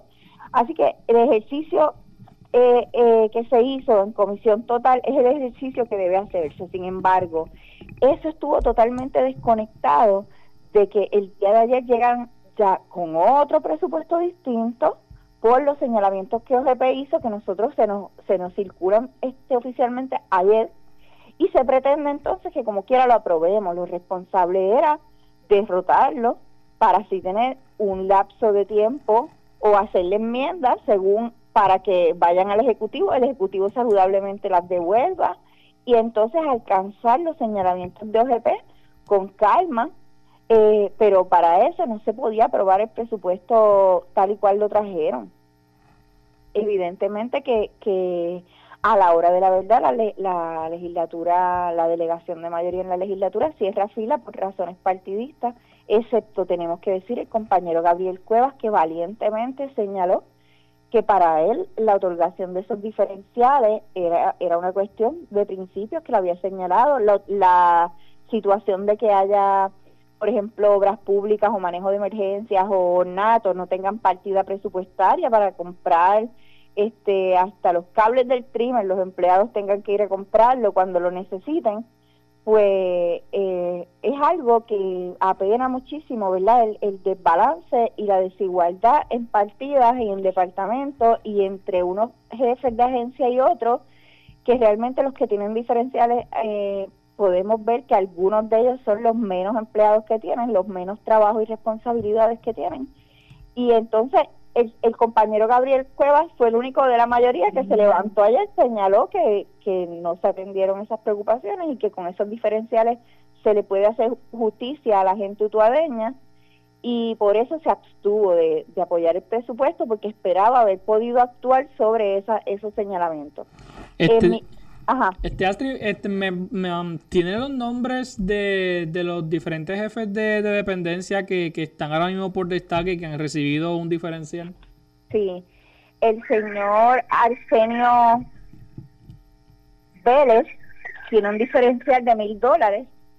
El señor que viene de la Policía de Puerto Rico, el señor Javier Molina tiene un diferencial eh, de mil dólares que viene del Departamento de Educación está dirigiendo el centro envejeciente supuestamente bajo una, bajo programas federales. El señor Ramón Pagán de programas federales hasta el momento sabemos de, de varios diferenciales, hay uno de mil, hay otro de 500 y nos parece que hay otro de 500 que no lo tengo constatado. Eh, la señora Wildia que dirige Ayuda al Ciudadano tiene un diferencial de 800 dólares y el señor Alex Natal que dirige Arte, Cultura y Turismo tiene un diferencial de 800 dólares. Esto es mensual, esos diferenciales. Y hay que decir, ¿verdad?, que ellos tienen sus salarios de las dos agencias de procedencia, que son el Departamento de Educación y la Policía, ¿verdad?, entre 3 mil dólares o en algunos de hasta 4 mil. De hecho, una de las controversias que trae la legisladora del Partido Independentista puertorriqueño es el dinero que había sido destinado dentro del presupuesto para darle un diferencial a aquellos empleados que se encuentran por destaque en el municipio. También otras partidas, como por ejemplo la partida que el alcalde se reservaba para donativos municipales. Eh, la pregunta es, ¿y ahora qué? ¿Qué es lo próximo? Pues vamos a ver qué va a pasar con el presupuesto. Vamos a continuar la discusión, pero antes hacemos lo siguiente. Presentamos las condiciones del tiempo para hoy. Hoy martes. Se pronostican aguaceros dispersos con tronadas aisladas para la tarde a través del oeste de Puerto Rico, mientras esperan aguaceros aislados en el resto del área. A través de las aguas regionales, se espera oleaje hasta 5 pies y vientos hasta 15 nudos hoy. Con excepción del sur central y oeste de Puerto Rico donde existe riesgo bajo de corrientes marinas, existe riesgo moderado de corrientes marinas a través de la mayor parte de las playas locales de Puerto Rico, incluyendo a Vieques y a Culebra. En la red informativa de Puerto Rico, este fue el informe del tiempo. La red le informa. Señores, regresamos a la red le informa, el noticiero estelar de la red informativa. Gracias por compartir con nosotros. Para aquellos que sintonizan tarde, pues hemos estado presentándoles a ustedes una entrevista que Edwin Alcanito López de Éxitos 1530, la red informativa en la montaña, le hiciera en la mañana de hoy a Astrid Negrón, quien es portavoz de la minoría independentista en la legislatura municipal de Utuado, porque resulta que Utuado se convierte en el único municipio de Puerto Rico que no le aprobó la legislatura municipal el presupuesto al alcalde. En una votación casi partidista, vamos a ponerlo de esta forma, le colgaron el presupuesto. Y la pregunta es, ¿y ahora qué va a pasar en Utuado? Vamos a continuar escuchando la entrevista. Expresaron que venían a servir por el amor que le tienen al pueblo Utuado, cosas de ese tipo, ¿verdad? Que y que y eh, que implicaban un ahorro para el municipio porque el municipio entonces no tenía que pagar su salario, este salario iba a entrar en ahorro. Quiere decir que fue falso, eh, todo eso y eh, realmente en salarios esos ahorros no se han dado porque entre diferenciales y otras cosas pues vemos que la realidad es que no ha habido tal ahorro. Eh, y no y lo triste es que esas partidas no han sido identificadas con transparencia y no podemos ver realmente dónde está el dinero y verdad los criterios que se usan. No podemos tuvimos que exigir con mucho ahínco eh, que se nos diera esta información para finalmente obtenerla cuando teníamos a la, a la directora de recursos humanos bajo juramento en nuestra, ¿verdad? Para récord, perdón, en nuestro en nuestra comisión. Llevamos un año, pico, como un año pidiendo esa información, incluso las compañeras eh, del Partido Popular Democrático lo han pedido en tribunales eh, o sea que ha habido que exigir algo que es una información que el pueblo tiene derecho. Y asimismo, muchos otros de los datos de para poder aprobar un presupuesto, tú tienes que saber realmente la situación fiscal, la situación de recursos humanos, de recursos materiales con que cuenta cada departamento y con que cuenta el municipio. Y como se nos ha ocultado tanta información, no ha habido transparencia a la hora final se nos envía con prisa. El, el presupuesto es de los más tardes que se ha enviado a las legislaturas, porque el PIB tenemos legisladores municipales en la mayoría de los pueblos de Puerto Rico. Yo tengo comunicación con mis compañeros, tenemos incluso un grupo de chat y veo que desde mayo algunos algunos estaban trabajando en presupuesto y nosotros en último momento de junio es que el alcalde nos los envía para que la prisa domine los procesos. Ciertamente el presidente hizo una cosa favorable que que elogiamos y es que se cita una comisión total día tras día, pero esa comisión total le faltó que tuviera consecuencias sobre la decisión que se tomó anoche. Anoche entonces el presidente se allanó y le votó a favor, quiere decir que se allanaron a todas las acciones y decisiones económicas y, prácticas del alcalde que ellos mismos han estado criticando constantemente en lo interno. Pero para afuera o ante el pueblo no tienen la valentía de poner la acción donde han puesto las palabras y de, y de separar los intereses partidistas, puramente partidistas, de los intereses del pueblo de Utuado. Así que, pues, eso es lo que a grandes rasgos podemos señalar, ¿verdad? El presupuesto podríamos comentarlo en detalle nos tomaría muchísimo tiempo. Yo estoy a la orden siempre en estos días para discutirlo. Espero estar haciendo eh, publicaciones sobre el tema más un poquito más detalladas. Y la verdad es que el pueblo debe saber que el Código Municipal establece que si por voto se ha derrotado el, el presupuesto que él presenta, entra en vigencia de nuevo el presupuesto que se aprobó el año pasado. Así que ahora vamos a estar corriendo con el presupuesto del año pasado. No es tan terrible, con eso el alcalde hizo fiesta, pero, eh, y puso pista de patinaje, ¿verdad? No, aunque eso no fue con fondos del presupuesto, pero debo decir, eh, lo digo de forma simbólica, ¿verdad? De que entonces, eh, además, el presupuesto del año pasado es de 9 millones 261 mil, eh, eh, que es una diferencia de 2 millones con el presupuesto que nos trajeron anoche a última hora y una diferencia de un millón con el presupuesto con el que estuvimos trabajando la semana pasada. Pero eh, esto es lo responsable porque un millón precisamente y pico es lo que se consigna por OGP que hay que separar en reserva por el déficit un millón y pico y así por el estilo vamos vamos buscando y viendo que era más sensato que fuera más bajito. Por otro lado, el pueblo tiene que saber porque el alcalde donde se para le echa la culpa a la legislatura de las obras que él no hace que los proyectos de reconstrucción con fondos de emergencia no estaban aquí incluidos, o sea, no tienen nada que ver con estos fondos eh, eh, generales. Esos son fondos aparte que vienen destinados a esos proyectos. Eso, eso nosotros jamás le votaremos en contra a los proyectos de construcción de infraestructura en los barrios, en las carreteras, en los caminos. Eso siempre le vamos a votar a favor y esos fondos, eso es otra cosa separada que vienen destinados para eso y que eso nosotros jamás nos hemos ido en contra de nada de eso. Por otro lado, eh, es importante decir que eh, nosotros como legislatura muchas veces hemos atendido proyectos de reductores de velocidad, estacionamientos de personas con impedimento y obras que nos pide la ciudadanía y no hay una que hayamos derrotado hasta el momento que yo recuerde y no se han realizado ninguna de ellas, ni siquiera las más sencillas, porque el Ejecutivo no las ha realizado el alcalde. Así que no ha habido eh, voluntad ni, fondos para lo sencillo a veces, sino para lo que él detecta que puede ser beneficioso para la imagen partidista, pero nunca ha sido por retraso de la legislatura, lo tengo que decir, porque el pueblo muchas veces él le da de excusa que la legislatura no ha trabajado los asuntos, y eso no es cierto. Aquí lo que acabamos de derrotar básicamente eh, son partidas que la ley obliga y establece a que tienen que, pagarse, que exigir y, a evitar un descalabro fiscal que luego el alcalde venga a decirnos que se necesita reducirle horas o jornada a sus empleados, eso nunca lo vamos a apoyar. Y creo que evitamos un descalabro mayor en términos de las finanzas del pueblo de Utuado. Este, Astrid, aunque, aunque el presupuesto ¿verdad? Pues no fue aprobado, pero se llegó a incluir eh, eh, partida para reparación de carretera, para caminos municipales, que, que, son unas necesidades apremiantes que tenemos también aquí en nuestro pueblo.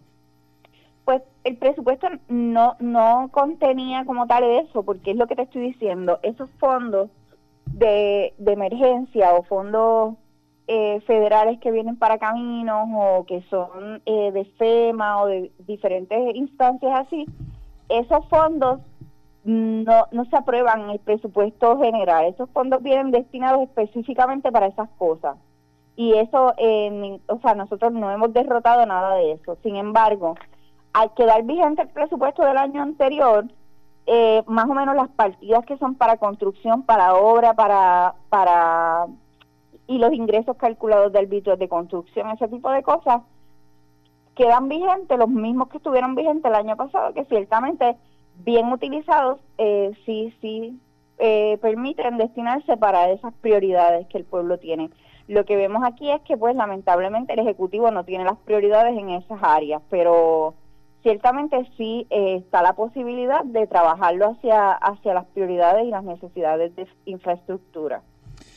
Y usted se preguntará, ¿y ahora qué va a pasar con Utuado? Pues resulta que de no llegarse a un acuerdo, un entendido reciente, pues simplemente el presupuesto que va a estar vigente es el del año pasado. Vamos a continuar escuchando. En el caso, hay muchas alternativas. Nosotros pudimos no haber votado, pudimos haberlo votado con enmiendas y cambios, pudimos haber, eh, fueron, son muchas las alternativas, ¿verdad?, de lo que puede pasar en una sesión extraordinaria de presupuesto. En este caso, cuando sí se lleva a votación ya un producto final y a ese producto final se le vota en contra, eh, no, no la mayoría de los votos, en este caso, automáticamente para este siguiente año fiscal queda aprobado el presupuesto del año pasado nuevamente. Así que eh, ya eh, aquí se supone que el proceso de, presupuesto por nuestra parte en cierta forma concluye, ¿verdad? Y queda en vigencia el presupuesto del año pasado. ¿Hasta el año que viene? Sí. Este nuevo año fiscal nuevamente se adopta el presupuesto del año fiscal anterior. Y, este, por ejemplo, o sea, ¿habrá entonces los fondos para, para continuar con, todo este año fiscal hasta el año que viene? O sea, siguiendo con, con, el presupuesto del año pasado. Sí, porque el presupuesto comienza en cero otra vez, o sea, eh, se, se vuelve a adoptar el mismo que se aprobó el año pasado como si se hubiera aprobado anoche nuevamente. Y, y entonces eh, la realidad es que del presupuesto que nosotros estuvimos trabajando la semana pasada, la diferencia es como de un millón de dólares con el presupuesto anterior y entendemos que era lo saludable hacer porque realmente eh, es más, el presupuesto quizá debió haber sido de menos porque si la Junta Fiscal decide en efecto no dar los fondos de equiparación, si deciden, eh, entre otras medidas, ¿verdad?, que se, están planteando, entonces, si no tomábamos medidas preventivas y permitíamos que gran parte se asignara a donativos, a las cosas que el alcalde había destinado, y la Junta luego tomaba esas medidas, la verdad es que el alcalde iba a venir eventualmente a recortar jornada a, a los empleados o a tomar medidas drásticas porque no iba a tener de dónde sacar. O sea que dar, ponerle un límite era lo necesario, son las indicaciones este, que estamos recibiendo, ¿verdad? Que se están recibiendo, incluso los mensajes públicos que se están recibiendo de la Junta, de OGP, del de gobierno estatal. Eh, hay una gran preocupación por los recortes que vienen para los municipios y ante eso, pues el gasto no se podía poner por las nubes eh, con unas partidas tan grandes para donativos y para cosas artificiales que no fueron evidenciadas porque entonces se pone en riesgo luego las obligaciones, las obligaciones que para mí son intocables y deben ser intocables como lo es la nómina de nuestros empleados. Eso fue lo que dijo la portavoz de la minoría independentista en la legislatura municipal de Utuado. Pero si usted creía que el alcalde no iba a reaccionar, se equivocó, así que hagamos lo siguiente. La red le informa. de la pausa hablo con Jorgito Pérez Heredia para que nos diga qué pasa por su mente ahora que la legislatura municipal, incluyendo gente de su propio partido, le colgaron el presupuesto. Es lo próximo a la pausa. Regresamos en breve.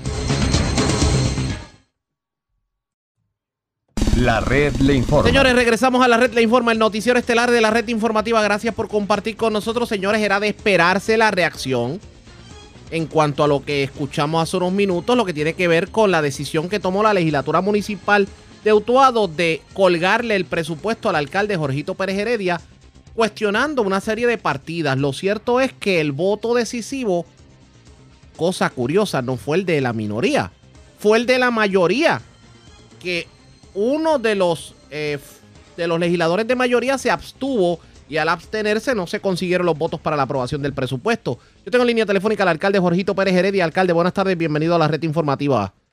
Buenas, buenas tardes, buenas tardes Arriaga y buenas tardes a todos los radioescuchas. Y gracias por compartir con nosotros. Le han guindado el presupuesto. ¿Qué pasó por su mente cuando se enteró de lo ocurrido en la legislatura municipal? Mira, me, me tomó por sorpresa.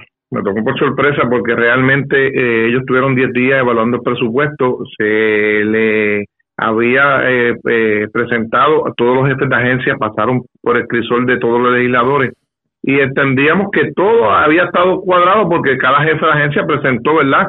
Eh, y defendió su presupuesto dentro de cada dependencia. Y a la hora de, de, no había duda, entendíamos que todo estaba estaba claro y de incluso se hicieron a, última hora OGP, que es el que evalúa y que son los expertos en, en, evaluar el presupuesto, ya había hecho unas recomendaciones de lo que habíamos sometido, que era un presupuesto balanceado, había que corregir unas partidas, así se hizo y así se le presentó ayer para que ellos votaran con las enmiendas que nos hizo eh, o las correcciones que nos hizo OGP. Así que nos tomó por sorpresa el que eh, eh, votaran. Esto no es de mayoría de minoría, ellos son legisladores del pueblo de Utuado, así que tanto la mayoría como las minorías en este proceso eh, tenemos que ser eh, eh, juiciosos a la hora de votar por el presupuesto, porque lo que se vislumbra dentro de un presupuesto es el servicio que se le da a nuestro pueblo, a nuestra gente, los servicios que se le quiere aumentar al pueblo usuario. Y tenemos que pensar con mente grande, no podemos seguir pensando como pueblo chiquito, porque si nos pensamos como pueblo chiquito, chiquito nos vamos a quedar. Así que nosotros queremos pensar como pueblo grande. Una pregunta que le hago sobre el particular, porque se cuestionaron varias partidas, entre ellas el hecho de que el presupuesto que usted tiene asignado para donativos aumentó a casi 90, 95 mil dólares aproximadamente. Y también el hecho de que en, la, en el presupuesto se autorizan unas partidas para un diferencial para aquellos, algunos empleados que se encuentran en el municipio de Utuado por destaque. Sobre esos dos asuntos, ¿qué me dice? Mira, lo primero que se, aumentó el presupuesto de donativo. En el pasado tuvimos que la Junta de Control Fiscal nos quitó un millón de pesos en aquel momento y la oficina del alcalde tuvo que reducirse eh, el presupuesto y de ahí nada más nos quitamos 40 mil dólares en aquel momento. Eh, ellos creo que están eh, desenfocados y ella misma en la entrevista dice que ella no es contable ni, ni es no, no, no conoce de la economía. Pues creo que está fallando a, hacer un juicio como ese, porque tú sabes que el, de esos de esos si que están 100 mil dólares, el 60, los 60 mil son para las becas de estudiantes que se graduaron de cuarto año y que en agosto le vamos a dar 400 para incentivar a estos jóvenes para que vayan a la universidad, para los gastos de gasolina, para los gastos de, compra, para los gastos de ropa, para incentivar a este joven que pasó de cuarto año, ahí nada más se van 60 mil dólares. Y si eso es, es malo, pues que eh, la legisladora que del Partido Popular me diga si eso es cierto o no es cierto, que tú la mejor inversión que podemos hacer los municipios es la educación de un pueblo. Y segundo, la otra parte que está perjudicando es eh, el beneficio que le damos al deporte, a los montañeses, a los tenistas de mesa, eh, a la maratón Guatibirí, al softball que le dimos ahora la franquicia, de softball superior en Utuado, en todo lo que sea el deporte, en eso que e, esa partida de donaciones es para eso, o sea, si ella entiende que eso está malo, pues yo creo que ella no está no está trabajando para el beneficio del pueblo. Yo creo que la mejor inversión que pueda hacer un alcalde y una administración es en la educación y en el deporte. Antes, Así de, que antes de tocar el tema del diferencial de, de los empleados, yo le pregunto a raíz de lo que usted me está diciendo, eh, ¿Usted no entiende que como que trataron de buscar un subterfugio, una excusa cualquiera para justificar un, digamos, el que le guindaran el presupuesto? O sea, que se pegaron del primer clavo caliente que encontraron. Sí, mira, mira, ¿tú sabes por qué sí? Porque cuando se le preguntó si querían hacer alguna enmienda a, ambos, a ambas delegaciones, dijeron que no tenían ninguna. Y si no hay enmienda, pues si ellos quieren enmendar algo, tienen que presentarlo. Y dijeron que no. Y después votan en contra. Así que no no importa lo que pusieran ahí, creo que no, no me tratan de hacer daño a mí, pero le están haciendo daño al pueblo. Y yo creo que eso es lo que ellos tienen que ver. Ellos han cogido esto personal conmigo, especialmente la licenciada Yulisa Paredes, eh, Iñabel y, y, la, y la legisladora Astri. Yo creo que ellos han cogido esto personal conmigo y esto no es personal, no deben cogerlo personal conmigo porque lo están cogiendo con el pueblo. Así que eh, yo creo que se han convertido estas tres legisladoras en los enemigos número uno del pueblo de Utuado y el pueblo lo tiene que saber. Siguen siendo las la, la, enemigas del pueblo y yo he visto que han demonizado esto. Están convertidos los demonios en contra del pueblo utuado y me da mucha tristeza vamos, que el pueblo... Vamos con calma. Demonios en contra del pueblo de Utuado. ¿Eso fue lo que usted me dijo? Sí, están demonizando esto. Eso es así. Eso es así.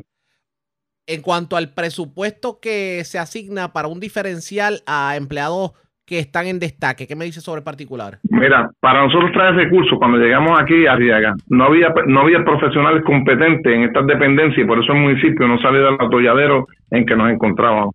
Logramos conseguir, ¿verdad?, personas que estaban en el gobierno en destaque. Ese, ese, ese, ese sueldo de esos, ese sueldo de esos empleados es una economía para el municipio porque realmente no se está pagando la cantidad que se le paga. Le estamos dando la mitad del sueldo en un diferencial a estas personas que se han aumentado la jornada de trabajo, no de ocho horas. Ellos no cobran aquí overtime, pero yo los tengo aquí, a veces estamos hasta las 10, las 11 de la noche trabajando aquí. Y eso ellos no pueden cobrarlo porque no pueden eh, eh, cobrar tiempo compensatorio, porque lo, eso lo eliminamos. Pero sí, tengo que darle un diferencial porque estas personas realmente nos generan una economía, pero están rindiendo una labor. En el caso de fondos federales, que es donde más a ellos les preocupa, es una agencia que lo que administraba eran 15 amas de llave anual no solamente hoy día, hoy día esa agencia, esa agencia ha logrado la asignación de 80 millones de dólares en fondos federales en beneficio de nuestra gente. Pues ese tipo de recursos tú tienes que mantenerlo porque ese recurso tú no lo encuentras en cualquier esquina ni ni la gente tiene la capacidad para empezar a trabajar con unas con propuestas federales de esta magnitud. Así que sí, que necesitamos profesionales buenos, competentes y que lleven al municipio a otro nivel, que es lo que estamos buscando, pues tenemos que pagar los sueldos que se merecen porque tú sabes que los municipios aquí lo, el, el sueldo para todo el mundo aquí es de 1.278 dólares, sea contable, sea conserje, sea mecánico, lo que sea, el mismo sueldo. Nadie va, es un, un sueldo así no es atractivo para un profesional con, con, un doctorado porque jamás va, lo vamos a tener. Así que tenemos que incentivar ese recurso dándole un incentivo y por eso que tenemos el municipio y hemos logrado tanto en tan poco tiempo porque hemos logrado hacer un equipo de profesionales que han llevado al municipio a otro nivel.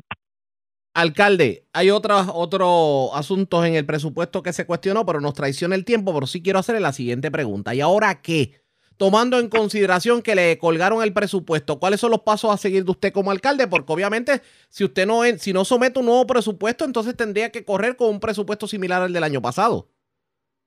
Mira, este, eso es así, eso es así. Este, eh, bueno, eh, tenemos legislador de la, de la, de la mayoría que se abstuvo. Tenemos eh, una legisladora de la minoría que no se presentó. Esperemos que se tome una reconsideración, ya que este presupuesto fue evaluado por OGP, se hicieron las recomendaciones ellos son los expertos. Creo que es balanceado y creo que deberían pensar, porque entre, en sus hombros está el bienestar del país y especialmente de, de Utuado. Y yo creo que ellos deben evaluar su posición de votar y aprobar este, porque le estamos negando los servicios a nuestra gente, estamos negando los servicios de tener mejor, de mejores carreteras, de limpieza de las carreteras.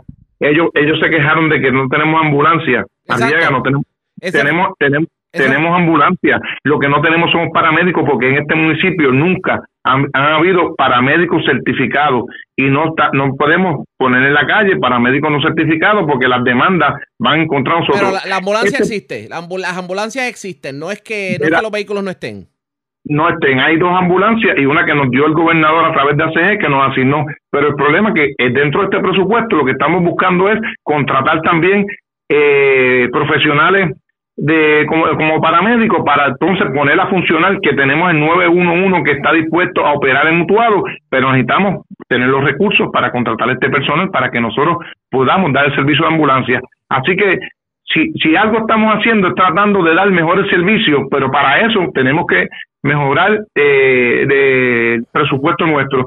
Y ella habló también, que quiero decirte que ella habló que aumentamos a 11 millones el presupuesto, sí, lo aumentamos a 11 millones, de 9 millones, pero es porque realmente ellos no habían hecho, la pasada administración hizo desde el 2017, no hacía los single audit. Al no tener los single audit, no había forma de, saber si había o no había eh, dentro de, nuestro presupuesto, había déficit. Sí, realmente el último que lo logramos, porque esto vamos, desde el 2017 lo estamos haciendo pues, para ponernos al día y no hemos logrado ponernos al día todavía. Eh, UGP no, nos evalúa, dice, no, te evalúo por el último single audit que, que es del 2019 al 2020. Y, y en ese presupuesto, que era la administración de Neto, ahí encontramos que hay un millón de dólares en déficit y ellos quieren, a pesar de que nosotros tenemos 1.5 de, de, de, superávit en este presupuesto, ellos nos evalúan por el último single audit. Por eso es que, eh, que quisimos montar, pero nosotros tenemos partida de mejoras de proyectos de infraestructura que se pasan, que van a pasar la cantidad presupuestada. Fuimos, pusimos 5 millones que vamos a recibir en arbitrio, yo sé que la cantidad va a ser mucho más. O sea que tenemos el dinero para, para subsanar ese déficit que tenemos y, y, y, convertirlos en ingresos y en gastos eventualmente. Pero la realidad es que tenemos la capacidad para aumentar el presupuesto porque tenemos muchísimos proyectos y que nos van a dejar eh, los arbitrios de construcción para, para irnos por encima de lo que hemos presupuestado. Y, y este presupuesto que pasó ahora, nos fuimos por encima en los ingresos, en lo proyectado en el, en el, en el, en el pasado presupuesto. Así que hemos estado haciendo una buena administración, una administración sana, con responsabilidad, que no la hizo el pasado, y ellos legisladores que estaban allí fueron parte de ese de, desastre que dejaron cuando nosotros entramos aquí en la administración eh, en, el, en, el, en el 2021. Alcalde, gracias por haber compartido con nosotros. Buenas tardes. Gracias a ti, un abrazo. Como siempre, a la pausa, regresamos a la parte final del noticiero estelar de la red informativa.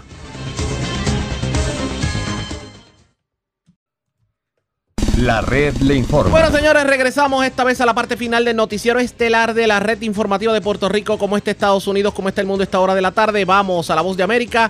Yo con Tapia y John Burnett nos resumen esta hora de la tarde lo más importante acontecido en el ámbito nacional e internacional. Las audiencias del Comité Investigador de los Hechos del 6 de enero de 2021 retoma hoy el camino con otro grupo de personas que testificarán para profundizar las pesquisas, informa Yoconda Tapia. El Comité de la Cámara de Representantes que investigue el ataque del 6 de enero de 2021 contra el Capitolio de Estados Unidos celebrará hoy su tercera audiencia luego que la semana pasada se centrara en presentar su caso contra el expresidente Donald Trump, destacando que sus afirmaciones repetidas e infundadas de una elección robada incitaron a sus seguidores a la violencia. La audiencia del jueves pasado del Comité del 6 de enero de la Cámara de Representantes buscó mostrar cuán peligrosamente cerca se acercó una mafia violenta al entonces vicepresidente Mike Pence y su familia. Las imágenes de seguridad del Capitolio mostraron la multitud a una docena de metros del ex vicepresidente. El representante Adam Kinzinger, uno de los dos republicanos en el comité bipartidista, dijo en entrevista en el programa This Week de la cadena ABC. Si realmente creemos que el Estado profundo se apoderó de las elecciones y se robó la democracia, ese es el resultado más lógico. Y eso es lo que quiero que la gente vea. El presidente sabía lo que estaba haciendo, había un plan. El comité ha estado mostrando muchos clips del 6 de enero, incluido el audio de los presuntos co-conspiradores en el plan para anular los resultados de las elecciones. La vicepresidenta del comité, la representante republicana Liz Cheney, repitió la acusación del comité de que el presidente Trump sabía que sus afirmaciones de elecciones robadas eran falsas. Mientras los estadounidenses ven cómo el elevado costo de los combustibles afecta su bolsillo, el presidente de los Estados Unidos, Joe Biden, estaría considerando una pausa en el impuesto federal de la gasolina una decisión que tomaría a finales de esta semana. Así lo confirmó el mandatario estadounidense, quien además ponderó la labor de su equipo de trabajo en la búsqueda de soluciones y exigió una respuesta de por qué el país no está refinando más petróleo, algo que mejoraría la oferta y el precio de los hidrocarburos, y en un encuentro con algunos periodistas en la ciudad de Rehoboth, Delaware, agregó. Mi equipo se reunirá con los directores ejecutivos de las principales compañías petroleras esta semana y así puedo obtener una explicación de cómo justifican ganar 35 mil millones de dólares en el primer trimestre. En tanto, el mandatario estadounidense anticipó una conversación con el presidente chino Xi Jinping y agregó que una de sus medidas para controlar la inflación sería el desmonte de algunos aranceles impuestos a China durante el gobierno del expresidente Donald Trump, que según dijo la secretaria del Tesoro de Estados Unidos, Janet Yellen, no representan ningún propósito estratégico para el país. Actualmente los estadounidenses pagan el precio más alto de la gasolina de los últimos 40 años y la inflación ha alcanzado niveles históricos, obligando a los ciudadanos a pagar más por sus artículos de primera necesidad, vivienda y alimentos. En este contexto, el mandatario estadounidense presionó para que la Reserva Federal de los Estados Unidos, que es el equivalente al Banco Central, realizara el mayor aumento de tasas de interés en más de dos décadas. Héctor Contreras, Voz de América, Washington. Y en otras noticias, Cientos de tiendas de campaña azules, verdes y grises están montados bajo los abrasadores rayos del sol en el centro de Phoenix, la capital de Arizona y la ciudad más calurosa de Estados Unidos, en la que miles de personas sin hogar se sofocan cuando llegan las altas temperaturas que sobrepasan los 40 grados Celsius en esta época del año. El área de tiendas de campañas se ha expandido cada vez más a raíz de los desalojos que se incrementaron durante la pandemia del COVID-19 y ahora la inflación y el aumento en el precio de los los alquileres ha llevado a cientos de personas más a las calles. Una ola de calor a principios de este mes trajo temperaturas de hasta 45 grados Celsius, una situación inquietante teniendo en cuenta que apenas es junio y el verano todavía no ha empezado oficialmente en Estados Unidos. Chris Medlock vive en la calle en Phoenix y todo lo que posee lo acumula en una pequeña mochila pequeña y lamentó que durante el verano es bastante difícil encontrar un lugar en la noche que sea lo suficientemente fresco para dormir sin que la policía le eche. En todo el país el calor genera unas 1.500 muertes al año y las organizaciones estiman que aproximadamente la mitad de esas personas no tienen hogar. En Estados Unidos el calor excesivo causa más muertes relacionadas con el clima que los huracanes, las inundaciones y los tornados combinados. Solo en el condado que incluye a Phoenix al menos 130 personas sin hogar se encontraban entre las 339 que murieron por causas asociadas al calor en 2021. En otra información, el temor de una recesión económica, la inflación, la pandemia del COVID-19 y un contexto político muy polarizado causan amplia incertidumbre en Estados Unidos. Jacopo Luzzi presenta el panorama actual. Estados Unidos vive un momento muy delicado, tanto que el presidente Joe Biden aseguró que los estadounidenses están realmente deprimidos debido a muchos aspectos clave de la vida económica, social y política. El COVID-19 y el alto número de contagios siguen siendo una realidad que perturba la cotidianidad y con un verano adelante donde la situación podría ser aún más compleja. Al mismo tiempo, el costo récord de la gasolina y los alimentos generan en Wall Street temores de una recesión durante los próximos 12 meses. Pero la secretaria del Tesoro, Janet Yellen, dijo que no es inevitable. Espero que la economía se desacelere. Ha estado creciendo a un ritmo muy rápido a medida que la economía, como el mercado laboral, se ha recuperado y hemos alcanzado el pleno empleo. La Casa Blanca afirma que el haber logrado pleno empleo reduciría el impacto de una recesión, pero Estados Unidos enfrenta incertidumbre también en el frente político. El Senado aún no ha aprobado ninguna medida de control de armas, después de varios tiroteos de masa, mientras la Corte Suprema estadounidense podría anular esta semana el derecho federal de la mujer al aborto. Mientras el conflicto en Ucrania sigue involucrando a Estados Unidos y creando consecuencias económicas globales, las elecciones de medio término podrían crear en noviembre aún más divisiones políticas antes de una incierta carrera presidencial en 2024. Jacopo Luzzi, Voz de América, Washington.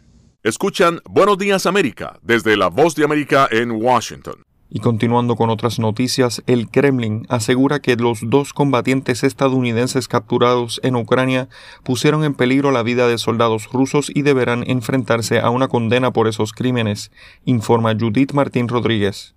A medida que la guerra en Ucrania se acerca a su cuarto mes, continúan las hostilidades y en el horizonte no se vislumbran atisbos de negociaciones. En su último vídeo dirigido al pueblo ucraniano, el presidente Volodymyr Zelensky aseguró que la agresión de Rusia contra Ucrania solo podrá ser derrotada en el campo de batalla y reconoció la labor de sus tropas en los frentes del este del país, concretamente en la histórica región del Donbass. Como predije, Rusia está muy nerviosa por nuestra actividad.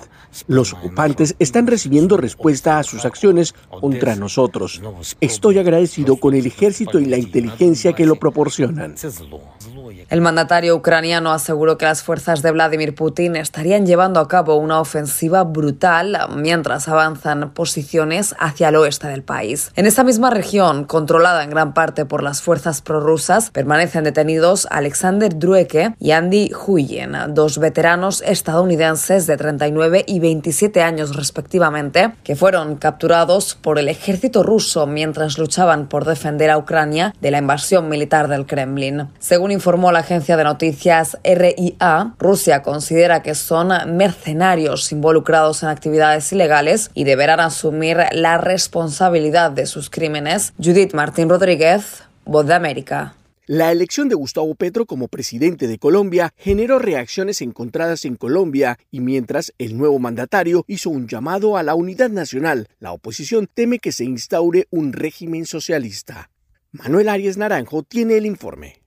La elección de Gustavo Petro como nuevo presidente generó una marcada división en Colombia y pese a que el mandatario electo y sus copartidarios hicieron un llamado a un acuerdo nacional, la oposición expresó sus dudas sobre la ideología de izquierda del nuevo mandatario. Para el senador Roy Barreras, uno de los jefes de campaña de Petro, el país manifestó su deseo de cambio. La polarización quedó atrás, es el momento de la unidad. Este será un gobierno que trabajará en la unidad. Paralelamente para Camilo Romero, quien enfrentó a Petro en la consulta por la candidatura única a la presidencia, este será un gobierno popular. Vamos a tener al fin un gobierno ciudadano, un gobierno del pueblo colombiano. Más de 200 años tuvieron que pasar para que llegue este momento. Sin embargo, desde la oposición política, el propio presidente Iván Duque, aunque dijo que habrá una transición pacífica, alertó sobre la posibilidad de que el nuevo gobierno gire al socialismo implementado en Venezuela, Nicaragua o Cuba. Utilizan la democracia, llegan al poder y sutilmente la pueden convertir convertir en dictocracia. Y después, cuando han logrado poner a su servicio las instituciones, dan ese paso macabro hacia la dictadura. Asimismo, la senadora uribista María Fernanda Cabal dijo que perdió Colombia y se pone en riesgo la libertad. Porque ganó el mal llamado pacto histórico que no la representa, no representa a sus entes, ni su pujanza, ni su tradición democrática, ni su apego a la libertad. En tanto, analistas políticos coinciden en que Petro, pese al respaldo popular que legitima su gobernanza, deberá afrontar una férrea oposición en un país con una tradición fuertemente conservadora. Manuel Arias Naranjo, Voz de América, Colombia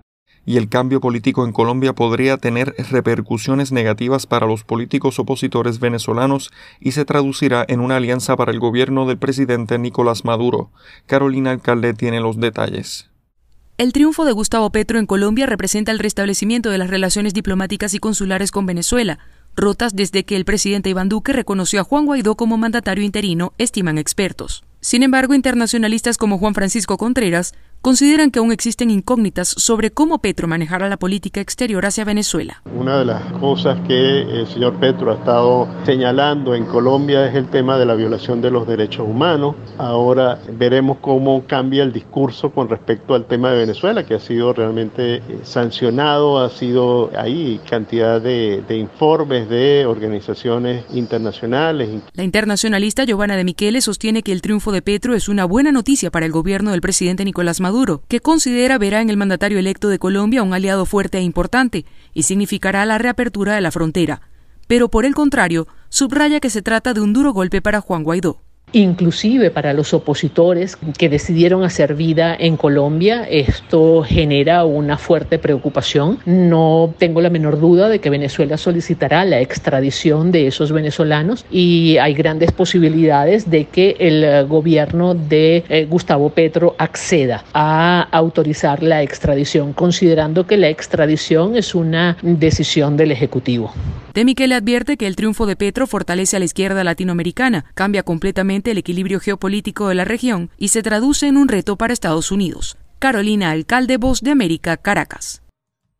La red le informa. Bueno, señores, enganchamos los guantes. Regresamos mañana miércoles a la hora acostumbrada cuando nuevamente a través de Cumbre de Éxitos 1530, de X61, de Radio Grito y de Red 93, que son las emisoras que forman parte de la red informativa de Puerto Rico, le vamos a llevar a ustedes el resumen de noticias de mayor credibilidad en el país. Hasta entonces, que la pasen bien.